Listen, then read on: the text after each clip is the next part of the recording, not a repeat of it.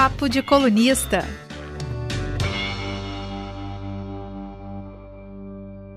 Boa tarde, gente. Acredito que estejamos ao vivo. Espero ter acertado na contagem hoje, Farley. Minha, meus segundos são bem, são meio complicados, às vezes eu demoro demais. Bem-vindos a mais um Papo de Colunista. Hoje, um pouquinho mais tarde, para atender a uma demanda do nosso, do nosso convidado, do nosso entrevistado. Hoje temos aqui José Carlos Risque Filho, presidente da OAB-ES, Espírito Santo, Seccional Espírito Santo, da Ordem dos Advogados do Brasil. Né? A gente fala OAB, às vezes imaginando que todo mundo já saiba o que é a OAB, a Ordem dos Advogados do Brasil. O Risco é o presidente da seccional do Espírito Santo que já foi reeleito para um segundo triênio de, de mais para mais um mandato. Algo que, como a gente está falando aqui, o ele já vinha batalhando há algum tempo ali por, por, por, por essa presidência e agora foi eleito, foi reeleito. Então a gente vem aqui para falar um pouco dos os desafios né, de ser, de, de comandar uma, uma organização, instituição como a OAB, mas também gente quer falar um pouco sobre as é algo que eu sempre me questiono, assim, as pessoas me questionam qual, que, qual é a real importância da OAB para quem não é advogado, por exemplo. Porque às vezes a gente pensa, Ordem dos Advogados do Brasil. O que, que eu tenho a ver com isso se eu sou jornalista? Tem a ver, é claro que temos a ver, a OAB tem a ver com todo mundo, não é à toa que a OAB é ouvida quando em questões políticas, econômicas, em, em diversas situações que dizem respeito ao Brasil. Ainda estamos sem Letícia Gonçalves esta semana, mas tenho aqui comigo o meu colega Leonel Ximenes. Boa tarde a todos, boa tarde, bom dia, boa noite para quem nos assiste, nos ouve. Boa tarde, Rafael.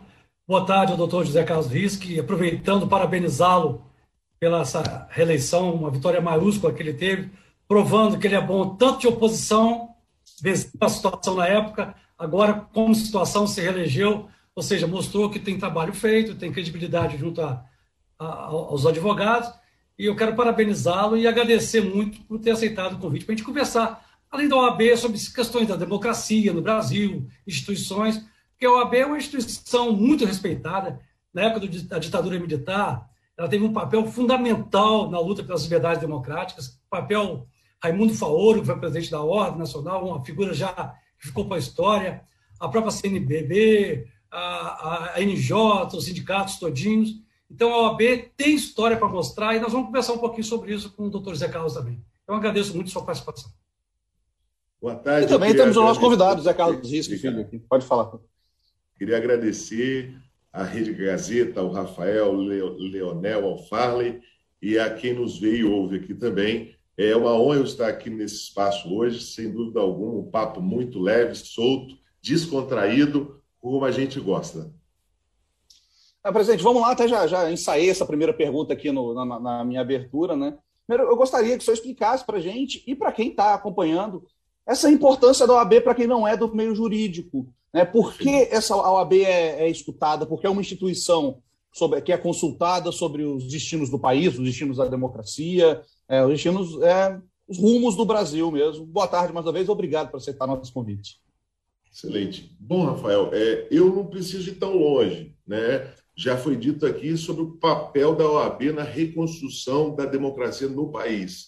Mas no meu mandato, aí, nos últimos dois anos e onze meses, eu posso te dar um exemplo, inclusive, que a Gazeta ajudou muito. A luta contra o aumento do pedágio da Eco 101. Né? Essa minha ideia de, de, de, de pôr o dedo da ordem nisso foi lendo a imprensa e vendo que você tinha ali um aumento à vista, que era um pedágio que ia aumentar e que a imprensa, a mídia do Estado do Espírito Santo de, denunciava um atraso na, na, na sua obra e seria realizado aquele aumento. E eu, lendo a grande imprensa, a, a imprensa de credibilidade no Espírito Santo, é, aprovei na OAB um ingresso de uma ação que impediu o aumento de um pedágio que estava é, atrasado no cronograma de obras. Né? A Gazeta, à época, deu uma página toda, eu lembro bem, inclusive na reeleição usei muito essa página, né? Que lá falava que tinha sido uma, uma vitória da sociedade. Então, a ordem ela é um conceito de classe também.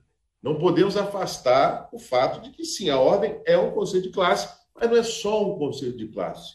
Ela é algo que a gente chama no direito de entidade sui generis. Por quê? Porque também tem competência para ingresso de ADIM, de, de, de ações exclusivas de alguns entes públicos e tem a sua finalidade pública também. É uma espécie de entidade sui generis. Um, um pouco de conselho, um pouco de, de entidade pública, um pouco de autarquia e sempre se coloca nos assuntos em prol da sociedade. Eu vou te dar um exemplo, porque a ordem é uma entidade extremamente crítica aos poderes. E aqui eu queria fa fazer um registro muito importante que a ordem ela precisa se manter apartidária, sabe? É, nós vimos nas eleições que, que, que, que a gente teve agora partidos tentando capitanear grupos para tomar o AB, e aqui não é uma crítica à direita ou à esquerda, mas isso aconteceu e nós vimos que o apartidarismo da ordem permaneceu, inclusive aqui no Espírito Santo. Nós não podemos permitir que haja nenhum envolvimento partidário. A ordem ela precisa ser apartidária, mas nunca afastada dos problemas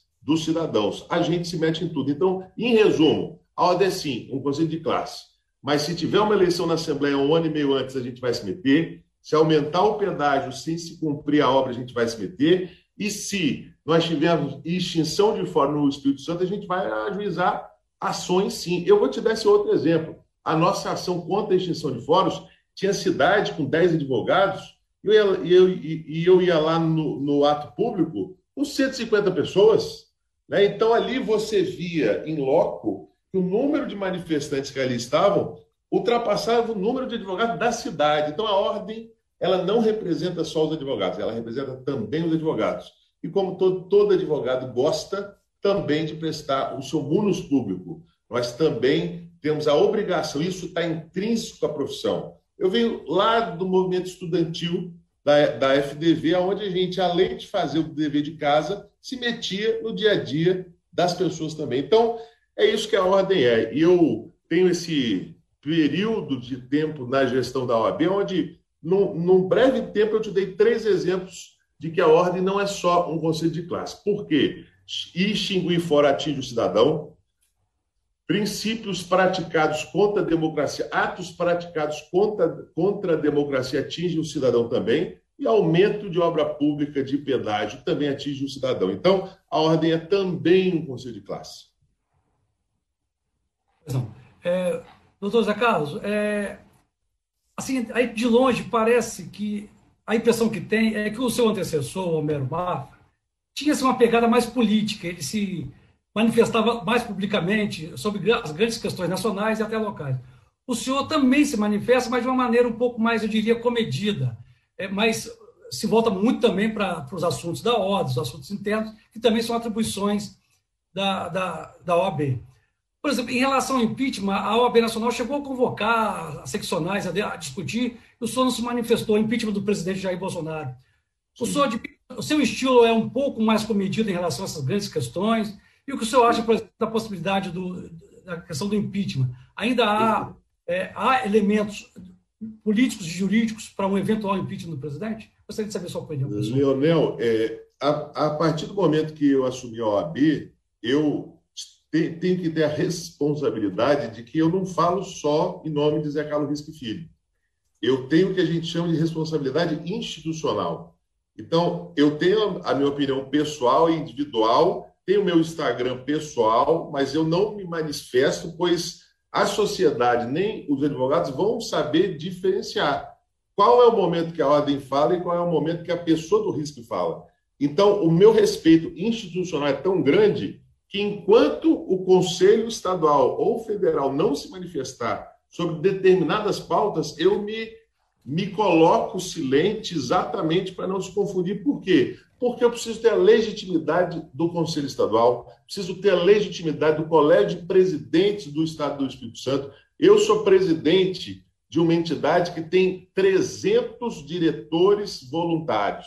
Isso eu estou falando o seguinte, de 19 subseções, de um Conselho Estadual com a Caixa Federal com 104 membros. Eu represento diretamente 300 diretores. Se eu falo algo sobre um assunto, eu preciso é, pedir uma pauta em conselho, votar, aprovar e ter legitimidade para falar.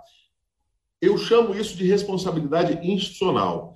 É, é, óbvio que tem outros dirigentes de ordem, até antecessores meus, que o estilo era outro.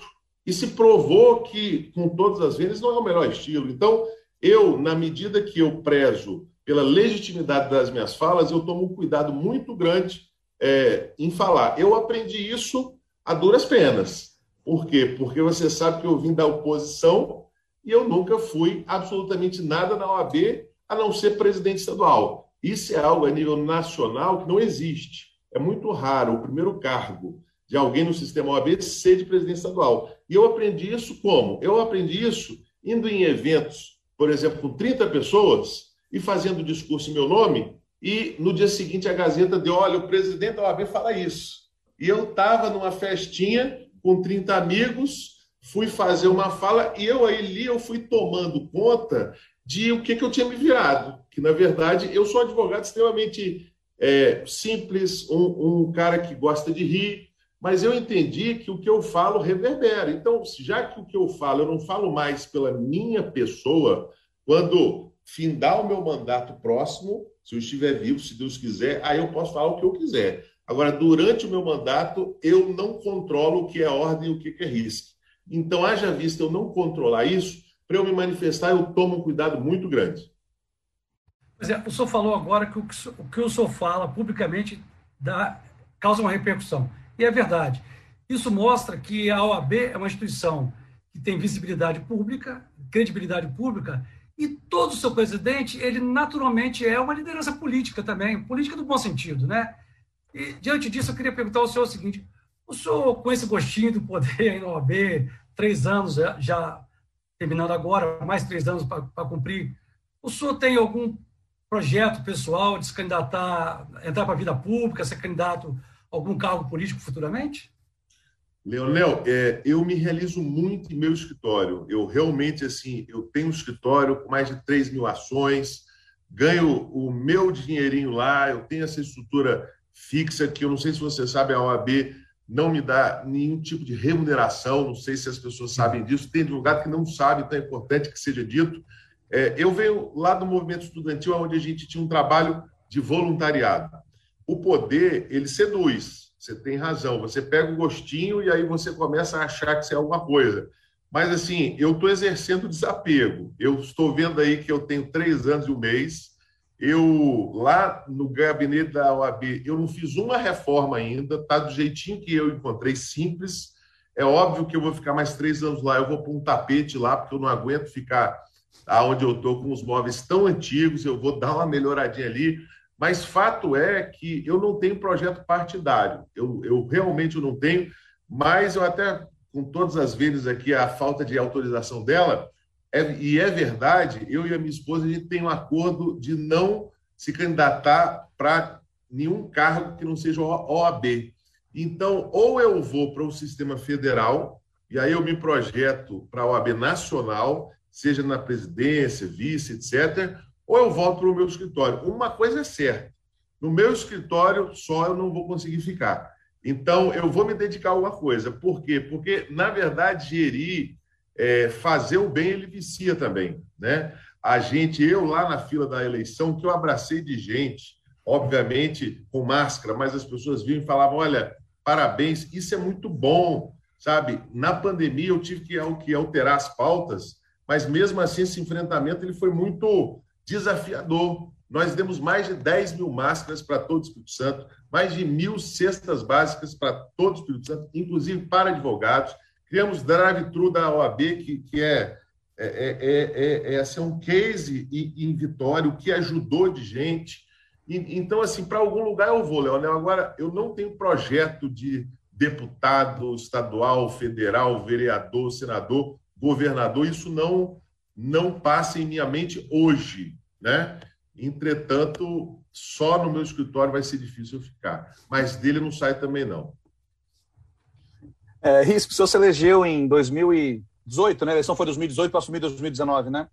Um, foi, era uma proposta de renovação, era o fim da, era o fim da, da era do, do Homero Mafra, ali, dos aliados do Homero Mafra e do próprio Homero Mafra, o antecessor. É, e depois veio pandemia, agora estamos, acredito que estávamos superando esse, esse grande desafio. E essa renova, renovação ocorreu, ela vem ocorrendo é, na, na OAB Espírito Santo, e eu ainda tenho muito a caminhar nesses próximos três anos para se concretizar mesmo essa renovação.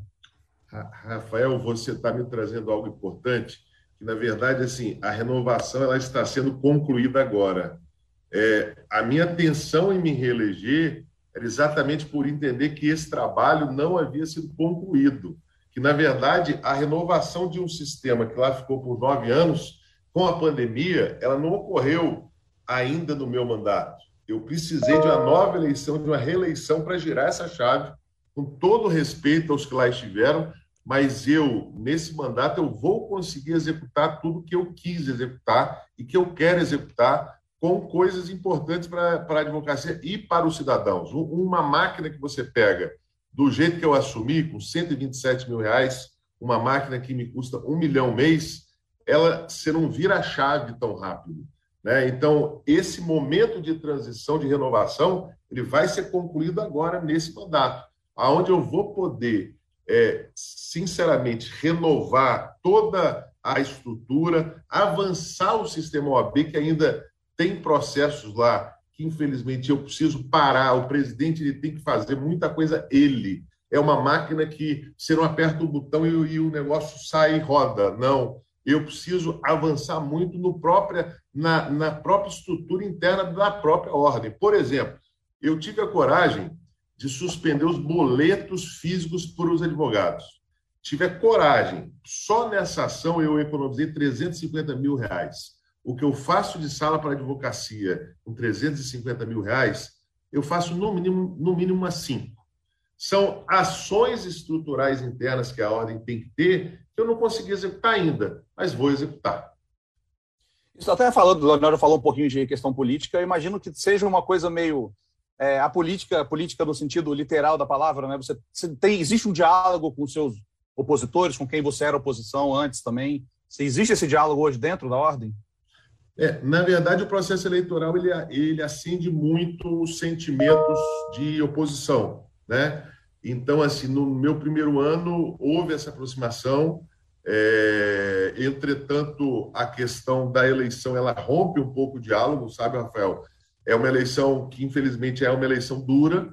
Eu, eu tenho uma vantagem que eu não levo mágoa, né? Quando a minha oposição nessa última eleição me ligou e eu falei: olha, as fake news são algo relativamente chato, isso dói porque atinge a família, e quando atinge a família, dói de verdade, porque a diferença de mim para minha família é que eles não escolheram. Então eu peço que batam no risco, bate em mim tranquilo. Agora o problema é quando atinge esposa, irmão, filho, pai, isso dói, mas isso passa. Isso passa porque eu não tenho tempo para ódio, porque se um gestor assume uma máquina pensando em fazer o mal para alguém, ele não faz nada. Então, assim, o diálogo ele existe com o doutor Mero, com a doutora Elisângela, com a doutora Érica, com a doutora Santuza, com o doutor Alexandre, mas não é um diálogo muito, muito, muito simples, muito fácil e diário. Mas eu os respeito, eles têm as histórias deles, né? inclusive, assim, é, sempre no período pré-eleitoral e pós-eleitoral se ensaia uma junção, mas eu quis, Rafael, fazer o, o que me foi muito difícil foi realmente renovar. Então, se eu, se eu fizesse minha chapa, um acordo lá, ah, ponho é, fulano A de vice, fulana B de presidente da Caixa, fulano C de Conselho Federal, eu ia ter uma eleição 80-20, só que eu ia ter três anos é, sem renovação, sem entender que as peças do jogo seriam peças próximas a mim, porque a governabilidade ela é importante. É muito ruim você ter uma chapa de 104 pessoas, onde você não dialoga bem com 50, não é verdade? Então, assim, eu preferi ter uma eleição de verdade, né? ter uma chapa mais próxima a mim, isso é uma opção política e um risco político meu, que eu poderia não ser eleito, na verdade, né? mas deu certo. Eu fui reeleito, estou muito feliz e com uma chapa muito próxima a mim, onde eu tenho diálogo e, acima de tudo, governabilidade, porque o presidente de ordem, eu nunca gostei de ser um presidente de é, é, é fake, né? Você põe a rainha da, da Inglaterra ali e acha que está gerindo. Não, eu gosto de pôr a mão na massa. Ontem, lá no evento do Quinto, eu, pessoalmente, manualmente, contabilizei os votos. Então, assim, eu sou um presidente que gosta de trabalhar. As pessoas lá na ordem ou no meu escritório sabem que eu chego às oito e sai às 20. Eu gosto de saber o que está acontecendo. Então, eu assumi o risco de ter uma chapa puro risco e conseguir ganhar. É, eu ia fazer, eu ia fazer esse trocadilho, você fez antes de. de... Não, não, mas é, o, o, presidente, até até falando, eu estava pesquisando, né, a, a formação de, de, de, de capa, tudo. A sua vice é a mulher, a doutora Anabela Galvão, né, que foi eleita agora, mas a Ordem do Espírito Santo nunca teve uma presidente mulher em 90 anos quase de, de existência. Né? Ainda é um ambiente machista, um pouco? Sim, sem dúvida. Na verdade, nós temos evoluções importantes. A Anabela não é uma vice, é uma co-presidente, ela é uma pessoa assim que não está ali à toa, sabe, Rafael? Ela realmente assim ela tem uma voz muito forte dentro da OAB. Ela foi vice de Agesandro, não sei se você sabe disso. Eu tenho a honra de falar que a vice de Agesandro é minha vice também. Ela é uma amiga da minha família, da minha mãe, do meu pai, minha. É, é, é uma pessoa que, assim, nos momentos difíceis, eu indago o que, que a Gesandro faria se ela ainda estivesse vice dele. E eu fiz essa indagação a ela na ação da Assembleia quando eu sabia que se eu ajuizasse aquela ação que ia vir de contra mim, realmente veio muita coisa, e eu indaguei para ela na reunião o que, que eu faria, o que, que a Gesanda faria. E ela falou: a, a Gesanda ajuizaria a ação. E eu, contra tudo e contra todos, ajuizei. É, obviamente que eu sofri repreensões, enfim, ataques, mas enfim, isso passou. E a Anabela não é uma vice, é uma presidente ao meu lado. Agora, é, é, é, é importante se trazer que está se evoluindo para um ambiente é, próprio para as mulheres frequentar de qualquer modo. Nós temos um sistema democrático, então, nas três eleições que eu estive, eu tive candidatas presidentes que não foram eleitas, e aí a democracia deve imperar, e o sistema OAB criou agora o que a gente chama de paridade, ou seja, de 104 membros de chapa, metade são mulheres. Então, esse ambiente propício para que a mulher esteja onde ela quiser é, é, está sendo criado, alimentado e acolhido dentro da OAB. E na minha gestão, nós fizemos coisas assim que nós não vimos durante muitos anos. Por exemplo, ouvidoria da mulher advogada, sala de lactante no Fórum de Vitória, lá no Criminal, lá na Cidade Alta. Isso nunca havia sido feito. Quando eu criei com a Anabela a sala de lactante, que veio de mulher no meu Instagram, me reportar que já teve filho e foi amamentar em carro. Ou seja, não é o fato de eu ser um homem que eu não sou feminista, não é o fato de ser uma mulher que não é machista. Você pode ter uma mulher machista e um homem feminista. É, eu tive muito apoio de mulheres nesta eleição, falando publicamente o seguinte: eu voto em Risque, Risque é feminista. Eu realmente não sei se eu sou ou não, mas que eu respeito as mulheres, e você pode estar certo. É, isso é tanto, tanto verdade, doutor Zé Carlos, que o presidente da Fundação Palmares é negro e é racista. Explicitamente. Impressionante. Impressionante. É, é um negócio absurdo aquilo. Mas o meu assunto é outro, doutor Zé Carlos. O senhor falou há, pouco, pouco, há poucos minutos atrás que as ações. Passou rapidamente falando sobre as ações da OAB durante a pandemia. O senhor chegou a citar que até é, doou cestas básicas para advogados. Né? Isso me chamou atenção e eu queria perguntar nesse sentido. Quer dizer, a pandemia ela acabou prejudicando muito o trabalho dos advogados, que são profissionais autônomos. Né? Muitos tiveram seus rendimentos achatados, os honorários, que é a remuneração que eles recebem por defender, por defender causas. A, a, essa, essa, houve uma diminuição muito grande dos honorários. Alguns alegam, doutor Zé Carlos, que não tem dinheiro sequer para pagar a anuidade da, da OAB. O que, que a ordem, na sua gestão, tem feito para ajudar esses profissionais que estão em dificuldade? Perfeito. Bom, é, primeiramente, as cestas básicas foi uma ação nossa, que ainda vige. Não é uma ação que eu tenha assim, orgulho em falar, que, na verdade, eu não gostaria nem de ter essas pessoas com a necessidade, mas a partir do momento que você tem, você precisa ajudar. Ponto. É, eu entreguei pessoalmente em Vitória. É, qual é o problema no estado do Espírito Santo? A maioria dos processos eles são físicos mas ainda temos uma justiça estadual com processos lentos, físicos e morosos. Quando você fecha fóruns, você para de ter acesso aos autos físicos. Nós ficamos com o Fórum de Vitória fechado praticamente três meses. O que, que um advogado que vive de audiência, um audiencista, que não teve audiência para fazer, que ele ganha lá por audiência 200 reais, 300 reais, o que, que esse advogado ele fez em três meses? Ele passou perrengue. O que, que a gente fez? Primeiro, suspendemos por três meses a cobrança de anuidade. Segundo, durante todo o mandato, nos últimos dez anos, foi a única gestão que abaixou o valor de anuidade da OAB. Isso eu só realizei com boa gestão. E terceiro, sem dúvida alguma, eu implementei uma coisa que eu gosto muito, foi o apoio emocional para, para, para a advocacia. Foi mais de 150 mil reais de apoio emocional online e eu recebi no WhatsApp vários advogados a, a, é, agradecer esse apoio. Leonel e Rafael, a pandemia foi algo surpreendente. Ninguém esperava.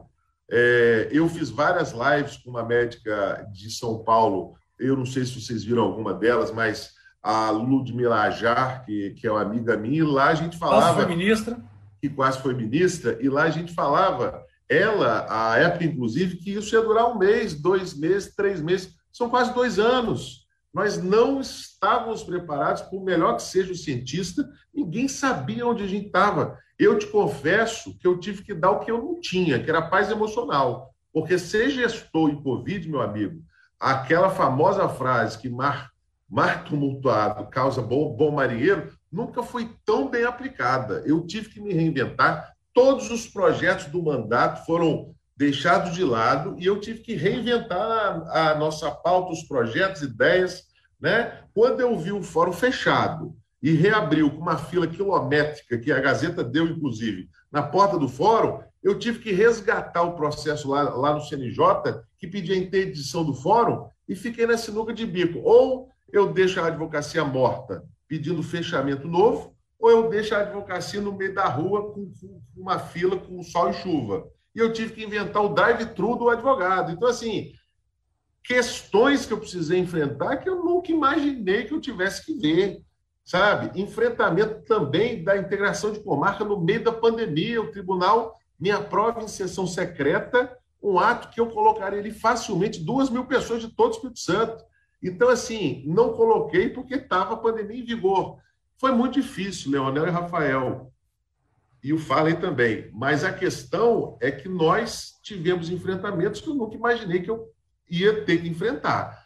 É, eu queria muito me reeleger, e isso na fila da boca de urna eu falei muito, para ter o direito de ter um mandato sem a pandemia. Eu espero que ano que vem eu tenha esse direito. Por quê? Porque a ordem ela funciona basicamente em aglomeração, em eventos, em diálogo, em debate as lives online, é muito bom esse ambiente aqui online, mas tem o seu limite. Eu fiz lives com 500 pessoas, 600 pessoas, mil pessoas, não supera um auditório cheio de 300 pessoas. Então, assim, nós precisamos viver, ter essa interação. Então, o que a gente fez foi basicamente isso: congelamos a nossa anuidade, auxiliamos toda a advocacia e, sem dúvida alguma, é, chego ao final do mandato feliz e entregar o mandato para mim mesmo é onde a transição, como já foi dito aqui, é muito mais leve, não é verdade? O doutor Zé Carlos Risco, aproveitando essa questão profissional relativa aos advogados, eu gostaria que o senhor falasse para os nossos telespectadores, ouvintes, em relação a, parece uma, uma, uma fantasia em relação à, à profissão de advogado. Muita gente pensa que todo advogado é rico, milionário, muito bem remunerado, tem um padrão de vida altíssimo ou mesmo se pensa em relação ao jogador de futebol. E a gente sabe que a realidade não é essa. O senhor que vive esse dia a dia, só podia só tentar desmistificar essa ideia de que todo advogado é quase milionário, doutor Zé Carlos? Bom, nós temos no. E se teve essa necessidade de assistência social durante a pandemia, mostra a, a realidade que é não é bem aquela que as pessoas pensam. Uma parcela, exatamente. Nós temos mais de 40 faculdades de direito do Estado do Espírito Santo nós temos uma advocacia que desiste antes do quinto ano. Eu fui eleito a primeira vez falando a máxima que o meu sonho era fazer com que o advogado não desistisse da profissão. Nós tentamos ajudar. Ocorre o seguinte, que a profissão de advogado é plantação de coco. Isso quer dizer o seguinte, você não pode ter pressa. Hoje o jovem ele tem o iFood, que no nosso tempo de jovem, para comer um hambúrguer você tinha que tomar banho, botar a bermuda, atravessar a rua, vai no Dionicão, espera a Marinette fazer o lanche, come e volta para casa. Hoje o rapaz pega um aplicativo, aperta o botão, o negócio chega em 15 minutos. E ele acha que a advocacia é isso. A advocacia não chegou a esse ponto ainda. Pode ser que chegue um dia, mas não é iFood, não é para pegar um táxi. Essa juventude não sabe o que é táxi, isso vê táxi no aeroporto. Quem nunca teve que ligar para um ponto que ninguém atendeu e que não sabia onde chegar? Então, assim, a advocacia é um táxi que você tem que pegar. Se você não tiver paciência para achar no catálogo, telefone, ligar, ter alguém, pedir, esperar, você não vai crescer. Até o meu terceiro ano na advocacia, eu pensei em desistir, Leonel e Rafael. E olha que eu sou filho de advogada, filho de advogado, estudei em bons colégios, e até o terceiro ano eu pensei em desistir. Por quê? Porque é a longo prazo. Hoje, o que eu atendo de jovem advogado que chega lá na minha sala e me fala, Risca, eu vou desistir de ser advogado. Eu falei, vem cá, quanto tempo você está na profissão? Um ano, dois. Para com isso. É preciso ter um tempo. E aí, como é que esse jovem advogado tem tempo? Primeiro, sabendo que ele vai ter que ter esse tempo. Porque se ele entra na profissão, abre uma salinha, sem um processo e acha que o cliente vai entrar, não vai entrar. Ele não vai entrar com plaquinha na porta. E o que entra com plaquinha na porta, às vezes, não é um bom cliente. E o que, que a ordem tem a ver com isso tudo? A ordem tem ensinado muito esse advogado jovem isso, para não errar como eu errei. A ordem criou mais de 30 salas da advocacia para o advogado jovem ter o meu escritório, que é o nome do escritório que eu criei na Enseada do Suá, um lindo escritório para todo advogado ter o direito de atender num escritório digno, para não atender dentro de casa, ou na sala de cliente, ou em expresso em padaria. Nós criamos o projeto Meu Primeiro Cliente, que é aquele cliente inicial que o advogado vai ser remunerado, aonde a gente faz o link entre o escritório e o advogado iniciante. Na verdade, o que eu peço da advocacia, para que não chegue a um ponto de passar necessidade, é um planejamento mínimo profissional. Eu estou falando que o filho do porteiro tem direito de ser advogado, sim. O irmão de quem vigia o carro tem direito de ser advogado, sim. Agora, ele precisa entender que um planejamento mínimo precisa existir. Isso que você falou, você está muito certo. Às vezes a pessoa acha que todo advogado é milionário, faz o curso de direito apertado, passa na OAB apertado, chega e fala: e cadê o meu salário? Rapaz, só está começando. Você tem que ter cinco anos se reinventando, trabalhando. Eu, filho de advogados, famosos em Vitória, até o terceiro ano pensei em desistir e ser advogado. E eu gosto de falar isso, porque às vezes a pessoa me vê Ó, oh, o RIS, que tem escritório na do Suar, tem café expresso, né? Ele já começou assim, eu tenho calo na mão, e é bom, às vezes, esse calo na mão, que faz com que a gente dê valor a tudo que a gente tem. Então, por que, que eu estou falando isso aqui? Eu estou falando isso para que essa ilusão, e aí eu preciso puxar a orelha de faculdades que vendem isso. Nós temos aí a última fronteira do nível bom da advocacia, que é o exame de ordem. Se nós formos extinguir o exame de ordem, acabou a advocacia inclusive para o jovem advogado. Então, eu puxo a orelha das faculdades que vendem um curso de 100 reais, fala para esse rapaz que ele vai se formar e vai ser um grande advogado, isso não acontece. E essa cientificação nossa, da grande imprensa também, falando essa realidade, ela é muito importante, que bate no ouvido desse jovem que está estudando, que está se formando advogado, para ele entender. Ele não pode imaginar que ele vai ter a sua OAB e um salário de 20 mil no primeiro mês. É, essa questão de desistir, até a gente estava falando aqui antes, né? Eu sou um dos que desistiu, me formei e não, e não quis. Ainda né? tempo, Rafael, ainda tempo. Não, não, eu, eu, percebi durante o curso que meu negócio era fazer aerojornalismo, mas eu já estava naquela coisa de estagiar no escritório, já estava ligando dinheirinho e tal. Resolvi terminar o curso e depois fui, fui estudar jornalismo também. Sem problema nenhum, sou plenamente realizado. É mas até falando, até falando isso, de, dessa questão das universidades, dos estudantes, é uma pergunta que chegou para a gente aqui, que o senhor também é professor, né? Tem, tem a vida acadêmica também. Existe é, uma preparação na faculdade para um, um, diálogo da OAB com as faculdades, por exemplo, para preparar melhor esse jovem para entrar num, num, num, mercado profissional que, como você falou, tem muita universidade. Quando eu fiz, nós somos contemporâneos, é, acho que você tinha três cursos no estado, né? Que era a UFES, a UVV e a FDV. Quatro, né? Tinha de colatina também, não é isso? Ah, sim, tá, na colatina, isso. Então eram quatro cursos no estado inteiro. Hoje a gente Cachoeiro, tem. UFS, UVV. Hoje a gente tem quatro aqui em Jardim Cambori, bobear, né? Onde eu moro aqui. Então é, é, realmente tem muito, tem muito curso, muito, muita gente se formando, então o mercado satura, o mercado fica complicado. Existe esse tratamento, desse, esse diálogo da OAB com as universidades para preparar esse jovem para entrar no mercado? Existe, mas é insuficiente ainda, Rafael. O que existia, que outrora é, existia, que hoje não existe mais, era um parecer vinculativo da OAB para abertura de curso. Isso era ótimo.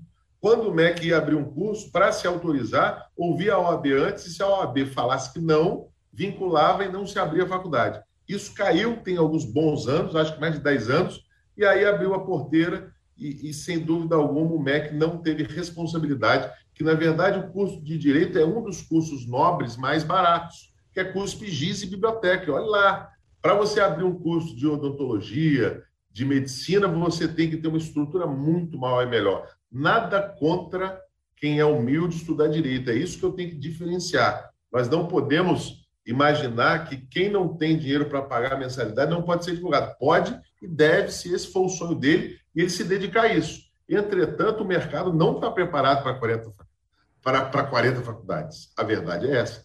Precisamos encarar isso. E temos faculdades que, infelizmente, não atingem o nível mínimo de aprovação no exame de ordem. Temos faculdades que não aprovam 5% dos alunos na OAB. Uma prova que eu fiz, passei de primeira, nunca foi um aluno de nota 10, quem foi da minha sala sabe disso. Era um aluno de nota 7, 8, 6, 8,5, passei de primeira. Por quê? Porque estudei, fiz um núcleo bom, estudei em uma boa instituição e passei de primeira. Agora, esse diálogo que a Ordem faz, e principalmente a OAB Jovem, nas faculdades, ele é muito importante para demonstrar, primeiro, que a advocacia precisa ser exercida com responsabilidade. E segundo, que o jovem não sai preparado totalmente para advogar. A carteira da ordem e as pessoas, e eu falo lá na OAB que entregar a OAB aos estudantes, a, a, aos ingressantes, é o meu salário, que lá vai pai e mãe, a gente chora junto, abraça quando dava. Eu costumo falar que o meu salário é a solenidade de entrega de inscrições, que é linda a solenidade. Né? É o momento que você marca aquela pessoa e vice-versa. Mas eu costumo falar que aquilo ali é o primeiro passo. Aquilo ali é o primeiro passo de uma longa caminhada. E a Ordem tem feito esse diálogo. Na verdade, nós não temos tanta perna assim para estar presencialmente em 40 faculdades. Hoje nós temos 19 subseções por todo o Espírito Santo. É muita gente, é muito diretor, é muito OAB por todo o Espírito Santo. E OABs novas, inclusive, que dão essa assessoria com novos auditórios, advogados, etc. Mas precisamos falar cada vez mais. Nós temos que demonstrar, e nós temos instrumentos criados para isso. Selo da OAB recomenda a nível estadual seria criado, mas a pandemia veio e nos tirou esse modelo. Infelizmente, eu tive que adiar esse projeto. Mas nós temos projetos de acompanhar esses estudantes nas faculdades e, infelizmente, até apontar aquelas que têm que ser fechadas. Nós temos faculdades no Espírito Santo que não tem biblioteca, faculdade de Direito que não tem biblioteca, né? faculdade de Direito que o professor é estudante, Faculdade de Direito que não honra o que o aluno paga e está ali numa ilusão. Então, essa seriedade com esse novo advogado que está sendo forjado em sala de aula, ela precisa existir. Infelizmente, o interesse econômico às vezes suplanta isso, supera e se esquece que esse advogado vai lidar com a vida de alguém. E a vida de alguém, às vezes, vale muito, como a prisão, a liberdade, o direito civil. São direitos essenciais que o cidadão tem e que, infelizmente, a gente vê advogados defendendo a extinção do exame de ordem. O exame de ordem, Rafael, é a última fronteira de um advogado de nível para o cidadão. E, e, e a própria advocacia reconhece isso, que o exame de ordem, se, se ocorrer sua extinção, o mercado vai acabar. Porque, na verdade, esses 80%, claro que tem gente boa que reprova, tem, que fica nervoso, é óbvio que tem. Eu tenho grandes amigos que são advogados maravilhosos, não passaram de primeira. Mas quando você vê alguém que faz oito provas da OAB e não passa, e você vê uma formação deficitária lá na base, você vê que não dá para se ajeitar isso daí. José Carlos, a OAB Espírito Santo sempre defendeu a modernização do Poder Judiciário. O senhor mesmo citou há pouco os processos ainda manuais, né? Que é um atraso muito grande. Mas, ao mesmo tempo, a seccional da, da Ordem do Espírito Santo está fazendo uma oposição muito vigorosa à integração das comarcas no Espírito Santo. O Poder Judiciário, o Tribunal de Justiça, alega que isso daria mais agilidade, mais racionalidade à gestão da justiça no Espírito Santo. Mas não seria uma posição contraditória da ordem se opor a essa, integra essa integração de comarcas? Excelente questionamento, Leonel. É, o Araguaia que você fica é no distrito de onde? É, é na é cidade é de Marechal, Marechal Floriano. Marechal Floriano, que está no rol de, de, extinção de comarca, não é verdade? Opa, então vamos ser contra. Deixa eu só te falar essa situação. Estou brincando, bora é, Se nós tivéssemos uma internet boa por todo o Espírito Santo, um acesso facilitado, um processo eletrônico é, de verdade, nós poderíamos até pensar em aceitar essa integração de comarca. Nós temos uma realidade no estado do Espírito Santo terrível, de uma internet precária no interior e uma coisa que pouca gente sabe, Leonel e Rafael, mas a gente sabe, e vocês também, que existe o interior do interior. As cidades não são só o centro delas. Tem cidade que já para se chegar ao fora é meia hora, e para se chegar ao fora ao lado é uma hora e meia. Então, assim, essa luta contra a extinção de comarca foi a bandeira do mandato. Eu quero só registrar que eu não entreguei os pontos com essa luta. Nós vamos pedir ao presidente é, Fábio Klein, que foi eleito agora e vai ser empossado, acho, dia 15 de dezembro, se eu não estiver errado. Nós, no próprio dia 15, no dia da posse dele, que eu vou entregar a lista dos seis nomes eleitos para desembargador nas mãos dele, lá na posse dele, e vou pedir a revisão da extinção de comarca, e ele, como homem do interior, e já se manifestou publicamente contra, não tenho dúvida, vai tentar reverter em parte esse projeto, mas a questão é que o tribunal tentou construir a casa pelo telhado. Você não constrói a casa pelo telhado. Para chegar no telhado, você tem que fazer a base. Isso quer dizer o seguinte: seria a favor da integração, sim, se tivesse internet boa por todo o estado do Espírito Santo, se a advocacia e os cidadãos do interior do interior tivessem acesso a boa internet, se houvesse o processo eletrônico em plenitude. Eu vou te dar um exemplo: Justiça do Trabalho. Nós temos 78 cidades. Acho eu que nós temos em 20 cidades a Justiça do Trabalho. Funciona bem porque tem processo eletrônico, funciona direito, uma justiça que anda rápido. O processo eletrônico ele é contra o principal alvo da OAB nos próximos anos, que eu vou lutar, que é contra a morosidade processual. Esse é um debate que tem que ser feito. Os processos hoje, eles nascem e nascem e ficam ali. Eles não têm meio e nem fim. Tem muito processo no Estado do Espírito Santo, mais de 10 anos, 15 anos, 20 anos, justiças que escolhem o processo que vão andar, processos que é, são o fim em si mesmo. E eu acho que grande parte da desistência da, da advocacia em advogar está no fato da, do excesso de morosidade dos processos. Eu não estou falando que o contraditório não tem que ser exercido. Os processos eles naturalmente são lentos em todo mundo, mas lento a ponto de andar três anos, quatro, e não 15, 20, 30 sem uma resolução.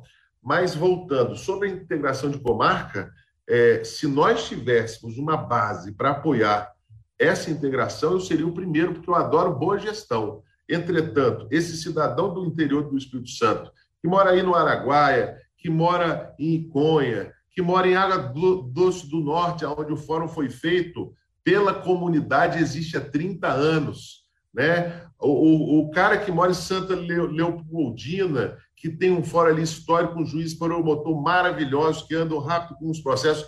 Se nós tivéssemos a possibilidade de haver essa integração de modo a ajudar o cidadão e a advocacia, eu não seria contra. Mas antes de fechar fóruns, que se fechem eventuais gastos desnecessários.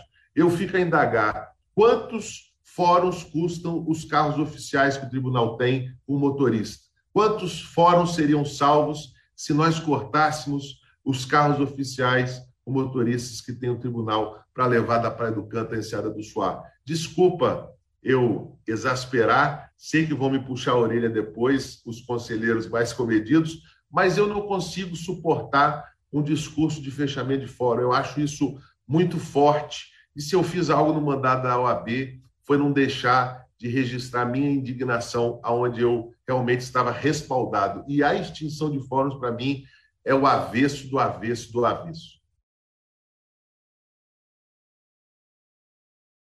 Vocês me fizeram falar esqueci demais. De, esqueci de desmutar. Né? A gente fala mesmo, é porque eu, eu mutei aqui, porque aqui na rua está passando as motos, esse horário já estava mais mais barulhento, mas agora está dando silenciado. É, assim que foi eleito, reeleito agora, o senhor falou muito na questão de melhorar o diálogo com o judiciário. É, como acontece esse diálogo hoje e como seria o ideal para você, para a gente entender um pouquinho também do, do, que pode melhorar nessa relação?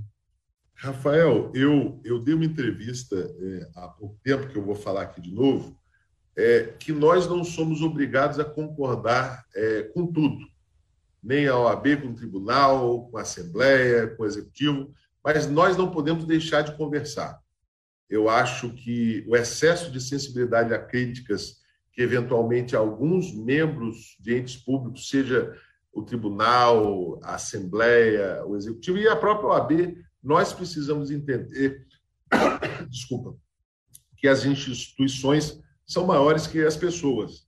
Isso quer dizer o seguinte: a partir do momento que eu precisei enfrentar a questão da extinção de fóruns, eu, eu vi que o diálogo ficou muito mais difícil. É, não, não sou contra nenhum desembargador, nenhum presidente, respeito profundamente todo o tribunal, respeito o presidente que lá está, mas eu vi que as pessoas não entenderam esse enfrentamento que eu fiz como algo que eu não tinha como não enfrentar. Eu sou presidente da OAB do Estado do Espírito Santo, eleito pela primeira vez com praticamente 7 mil votos, mais de 50% nas duas vezes. Eu não vou me omitir frente a algo que a gente entende errado. E o que aconteceu foi que existiu um afastamento após o ajuizamento da ação no CNJ. Você deve imaginar que isso piorou com a liminar que eu ganhei. Nós adiamos a integração de comarcas por mais de um ano e meio. Nós ganhamos parcialmente a ação no CNJ e nós fomos, sim, é, de certa forma, afastados do tribunal de certa feita, de certo modo, melhor dizendo. E o que me deixa um pouco entristecido, porque, na verdade, eu, eu costumo dizer, eu sou advogado há quase 20 anos. Quando o juiz julga uma causa contra mim, eu não paro de falar com ele, eu tento entender os motivos dele e recorro. Não é verdade? Eu acho que o, que o diálogo constante, ele leva a algum entendimento. Mas, volto a repetir, somos seres humanos, da mesma forma que eu acho que o tribunal erra, eu erro também. Eu, eventualmente, eu exagerei o discurso, eu reconheço, mas, na verdade, eu volto a falar as palavras de Agezano. Eu não sou homem corajoso. Eu tenho ciência da minha necessidade de postura institucional. Isso não me faltou. Não teve acordo em gabinete, não teve nada que desonrasse os votos que a gente recebeu durante o mandato, durante a eleição, e fizemos um mandato sempre preservando o que era melhor para a advocacia e para os cidadãos.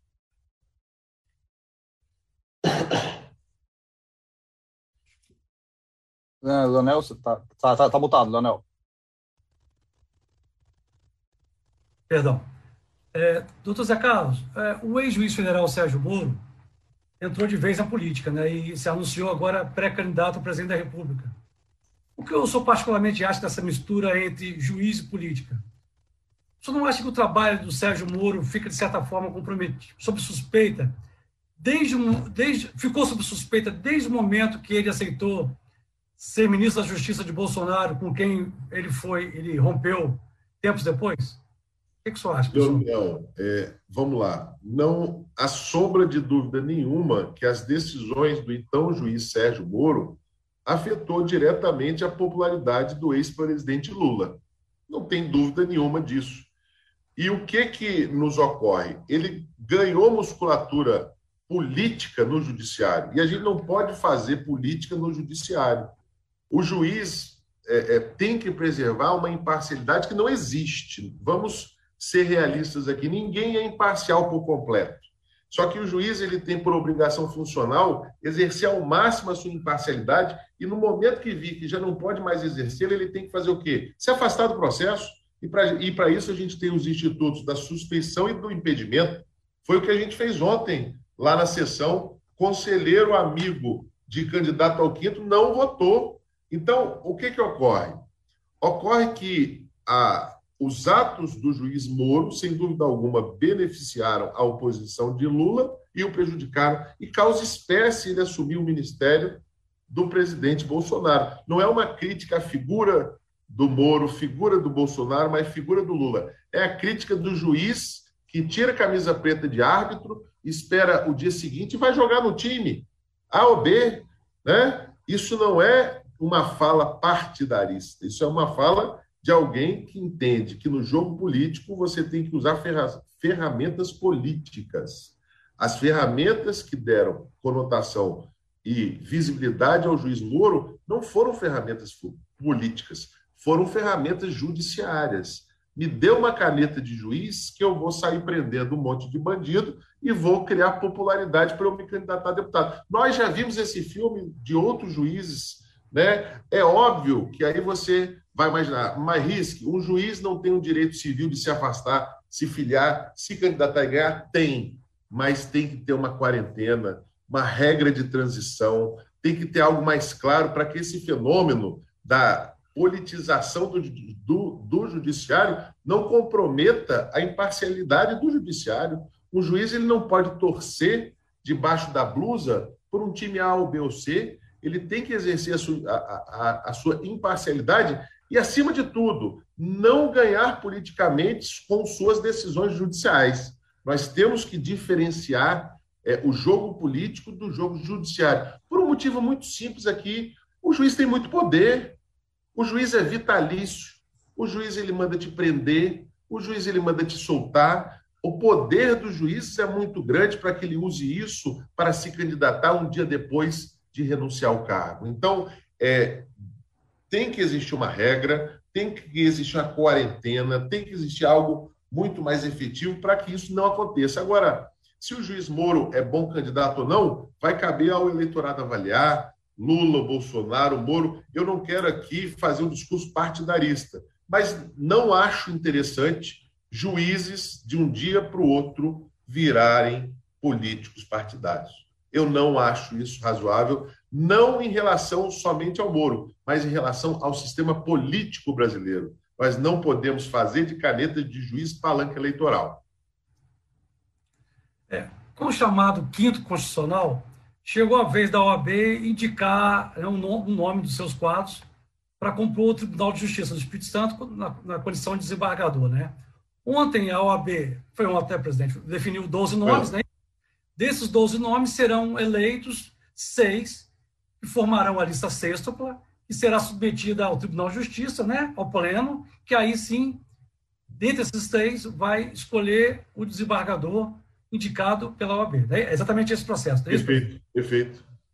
É, a, a, seu juízo, qual é o, como tem que ser um perfil hoje de um desembargador? Quais as qualidades, as virtudes que ele deve ter para compor o Tribunal de Justiça à luz do século XXI, com as contradições da nossa sociedade, com as demandas que a sociedade moderna tem, ou na sua, avaliação, na sua avaliação deve o perfil desse desembargador? Bom, primeiro de tudo, eu queria registrar que é pela primeira vez que vai ter uma eleição para desembargador do Tribunal de Justiça. É, esse é um sistema que eu inaugurei no Tribunal de Justiça, isso não tinha acontecido no Tribunal Estadual, somente no TRT, então, existe uma legitimidade muito grande em relação a esse nome que vai ser eleito. O Conselho somente o reduziu de 35 para 12 e a classe, por voto direto, no dia 13 de dezembro, vai votar em seis nomes dentre os 12. Primeiro de tudo, e o que eu já disse em entrevista, é um, ju um juiz que não se esqueça de onde ele veio. Um desembargador do quinto não é um, não é um desembargador de carreira. Isso quer dizer o seguinte: ele não foi juiz em primeira instância. Ele, ele é do quinto por um motivo especial. Qual é o motivo especial da existência do quinto na Constituição? É a oxigenação dos tribunais, trazendo uma visão nova e diferente. Nós não esperamos de um desembargador oriundo do quinto que ele tenha, com todas as velhas, vícios de juízes que lá estão por 20, 30, 40 anos. Ele precisa ser alguém diferenciado.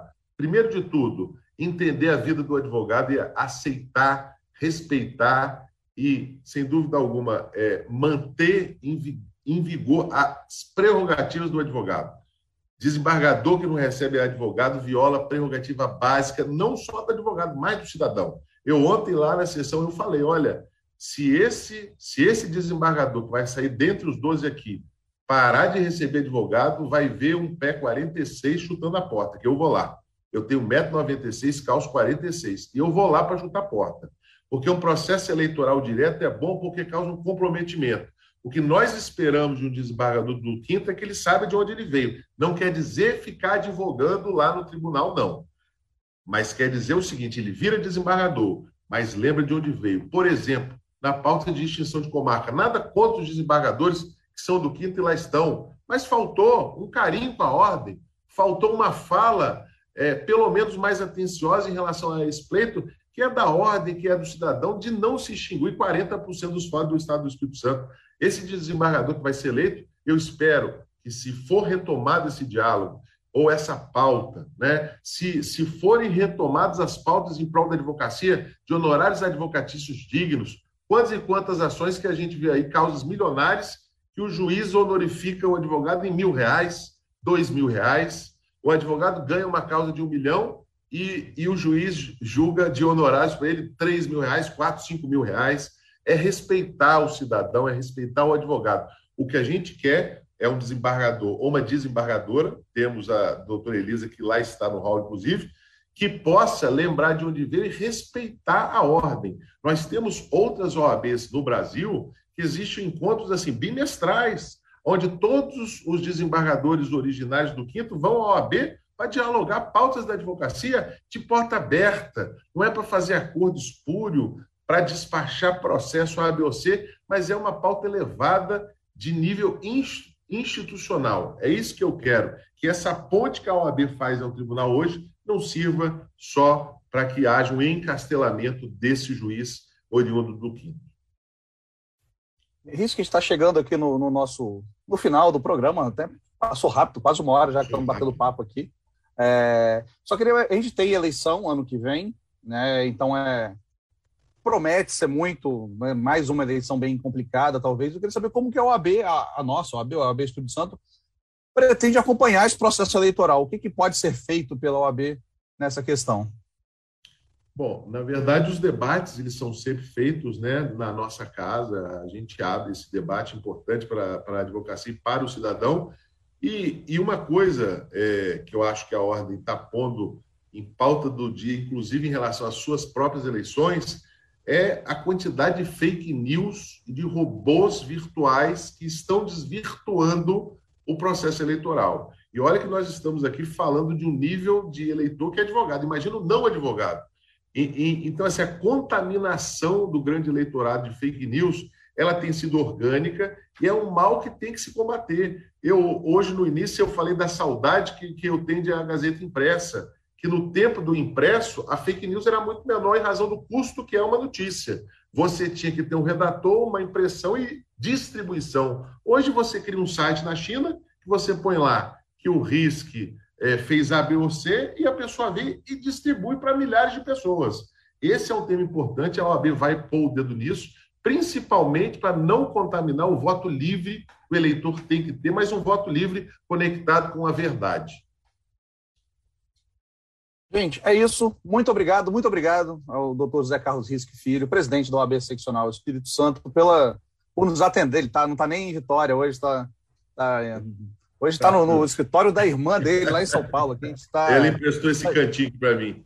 Mas isso é o bom também de fazer, né? As coisas que a gente está falando até de se inventar na pandemia, a gente fazia antes presencial, e antes talvez a gente não conseguiria ter, a gente não conseguisse ter esse papo, como não conseguiríamos ter outros papos que eu e o Leonel, Letícia, a Bia, o Vogas tivemos nessa nessa, nessa pandemia. Queria agradecer ao, ao colega, meu companheiro Leonel. Risco, mais uma vez, muito obrigado. A todo mundo que acompanhou esse papo vai ficar disponível no YouTube e no Facebook de A Gazeta, na íntegra. Quem quiser também pode acompanhar depois em formato de podcast, via Spotify, Deezer, qualquer plataforma que você preferir. Risco, se você quiser deixar a palavrinha, o espaço é seu. É, é, a primeira entrevista assim que eu dou é, após a eleição, então eu queria agradecer o espaço, agradecer os votos falar que, é, que essa imprensa de nível que vocês exercitam, ela realmente ela brilhante o jornalismo e agradecer o espaço e os votos e a atenção e por mais três anos a OAB estará de portas escancaradas para vocês, para a advocacia, para, para o cidadão também. Gente, é isso. Muito obrigado. Retomando obrigado. a velha prática, hein? Estreou um filme hoje na Netflix, muito legal, Ataque dos Cães. É um filme que a galera não está falando muito não, mas ele vai estar tá aí no Oscar ano que vem, então, ó, confere lá, hein? Fica a dica para todo mundo que está acompanhando a gente. Obrigado, Risso. Obrigado, Leonel. Obrigado a todo mundo que nos acompanhou. Farley. Um abraço, muito obrigado, gente. Valeu, até a próxima semana com mais um Papo de Colunista. Na próxima semana tem mais Papo de Colunista em agazeta.com.br e nas principais plataformas digitais. Trabalhos técnicos Farley Silva. Sonoplastia Leandro Mouro. Edição Amanda Monteiro. Direção-geral Elaine Silva.